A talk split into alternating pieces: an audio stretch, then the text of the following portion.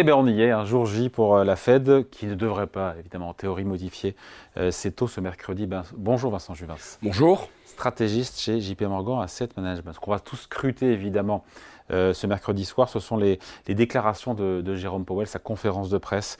Est-ce qu'il va rester dans le flou, parce que lui-même ne sait pas, parce que c'est son intérêt de rester dans le flou, ou est-ce qu'il va clarifier un petit peu le, calendrier? Est-ce qu'on saura, c'est l'objet de la vidéo, de savoir si bah, la première baisse de taux, vous allez me dire, c'est pas grave si c'est mai, juin euh, ou, mars, mais euh, pour ceux que.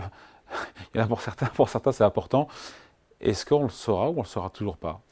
Je pense pas, mais en tout cas, les marchés décoderont en tout cas chaque mot qu'il évoquera, il utilisera dans son communiqué de presse pour en déduire évidemment quand aura lieu cette première hausse de taux et à quelle rapidité il baissera les taux en 2024. On sera pas plus avancé. On sera à mon avis pas plus avancé. Maintenant, il faut quand même se rendre compte qu'en décembre, il avait ouvert clairement la porte à 75 points de base de baisse en 2024, ce qui avait surpris d'ailleurs pas mal d'observateurs, euh, moi y compris depuis lors, ça a été du rétropédalage. Ce rétropédalage, il a finalement ces derniers jours relativement bien fonctionné. Si on regarde ce que les marchés attendent en termes de baisse de taux de la fête en 2024, ils en attendent relativement moins et moins vite maintenant qu'il y a 2-3 semaines.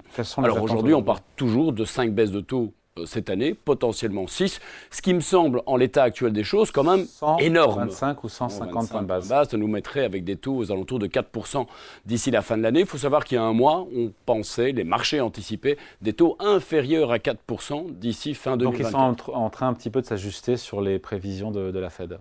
Voilà, il faut quand même se rendre compte que ces dernières semaines, on a eu euh, une série de résultats macroéconomiques qui étaient tous meilleurs les uns que les autres, une croissance, de croissance moins d'inflation. Moins d'inflation, une confiance des consommateurs cette semaine qui est au beau fixe et qui s'améliore, un marché de l'emploi qui finalement euh, ne faiblit pas, mais où on voit néanmoins des salaires qui commencent à marquer le pas. C'est le scénario rêvé pour la Fed. Il monte de combien en ce moment les salaires On est aux alentours de 4% aux États-Unis, mais on vient de au-delà de 5, 6, 7%. C'est le scénario rêvé, vous me disiez. Hein. Pardon? C'est le scénario rêvé scénario rêvé d'atterrissage en douceur, de boucle d'or. Enfin, je manque de, en tout cas de, de métaphores que pour l'évoquer, mais en tout cas pour la fête, c'est en tout cas, euh, elle a toutes les raisons en tout cas d'être satisfaite de son action et du fait qu'elle est parvenue en effet, comme vous l'évoquiez, à ne pas casser la croissance tout en cassant la dynamique des salaires. Ça veut dire que quelque part, cette bonne activité ne, va pas la pousser, la Fed, à agir au mois de mars, même si tout reste open, j'ai envie de dire, pour le mois de mars, ou est-ce que on exclut ou est-ce qu'il va exclure cette, option au vu, encore une fois, des chiffres d'activité qui montrent la solidité, la résilience de l'économie américaine, qui surprennent à la hausse Actuellement, les marchés sont plutôt orientés vers, mai comme une première hausse de baisse de taux euh, potentielle de, de la Fed. Mais encore une fois, aujourd'hui, face à une économie qui montre sa résilience, une inflation qui baisse, il n'y a pas de raison, en tout cas d'urgence pour la Fed de baisser les taux, d'autant qu'il demeure néanmoins des incertitudes sur l'inflation. On a quand même une situation géopolitique fébrile qui fait. Oui, mais, on a, oui mais on a quand même un indice, pardon, j'ai déjà parlé hier avant-hier, je ne sais plus, mais l'indice d'inflation qui est très suivi par la Fed, c'est l'indice PCE.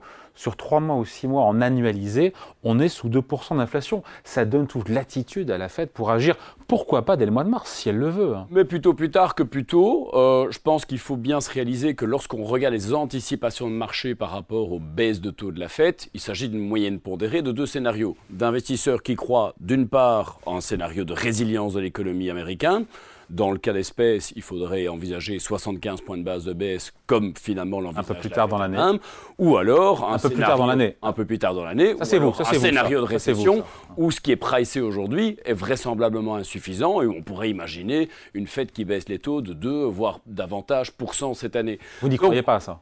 Je n'y crois pas, puisqu'aujourd'hui, il n'y a aucun indicateur macroéconomique qui le laisse supposer, ni lorsqu'on regarde dans le rétroviseur les chiffres du PIB et ainsi de suite, ni lorsqu'on regarde devant nous avec des indicateurs conjoncturels avancés, comme les indices ISM ou PMI, qui sont certes pas à des niveaux très encourageants, mais en tout cas qui en aucun cas ne laissent entrevoir une récession dans un futur proche. Qu'est-ce qu'on va apprendre ce soir? Qu'est-ce qu'on saura de plus ce soir qu'on ne savait pas maintenant au moment où on se parle? Je pense qu'on va rester dans cette dynamique de rétropédalage qu'on a vu ces dernières semaines, puisque objectivement, les données publiées cette semaine et les données publiées encore ces derniers jours, finalement, viennent conforter la Fed dans cette finalement approche de statu quo. Elle a fait naître vraisemblablement un peu trop d'attentes au mois de décembre. Elle tente aujourd'hui finalement d'amener les marchés à euh, finalement modérer leurs attentes en termes de baisse de taux, de les ramener à ce scénario central qui est celui de 75 points de base de baisse. C'est ça l'objectif. C'est ça l'objectif de la Voilà, de ramener les marchés à ce scénario central qui avait été évoqué au, mois de décembre. Bon voilà, réponse euh, dans la conférence de presse. On va scruter euh, évidemment les mots. Euh. Oh, aujourd'hui, ces communiqués de presse sont analysés aujourd'hui évidemment par quantité d'économistes, mais on la conférence de presse, l'intelligence artificielle également pour rendre compte de si c'est plus ou moins positif ou négatif. Vous allez voir, les compteurs vont s'agiter dans la foulée. Maintenant, pour les épargnants, les investisseurs qui nous écoutent, je pense que le sens de l'histoire et ce qui est important, c'est que d'ici fin de l'année, les taux sont évidemment plus bas aux États-Unis, et ça, c'est évidemment un vent positif pour les marchés financiers qui, qui l'ont déjà, pardon, mais qui l'ont, qui l'ont déjà pricé. C'est dans les cours maintenant. Voilà. Alors le risque, ceci dit, c'est que on est euh, cet après-midi euh, ou euh, plus tard dans, dans, dans, les prochaines, lors des prochaines réunions de la fête, une déconvenue, c'est-à-dire que réellement la Fed prenne les marchés à contre-pied et que dès lors, euh, eh bien, on ait euh, un marché equity qui soit plus sous pression et qu'on ait des remontées de taux d'intérêt.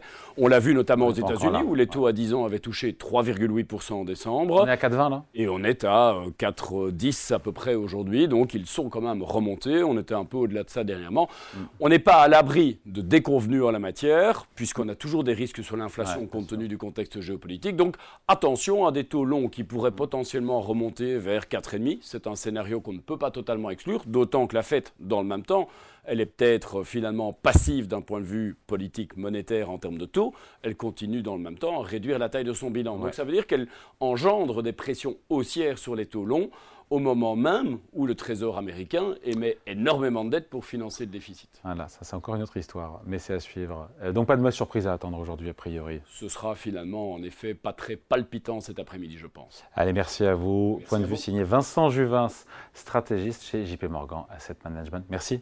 Merci.